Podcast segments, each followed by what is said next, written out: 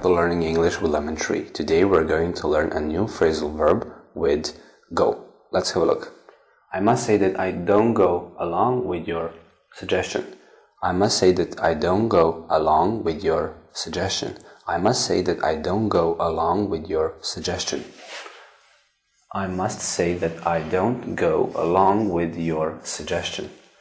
I must say that I don't go along with your suggestion. Go along with. Go along with. It means to agree with somebody, something.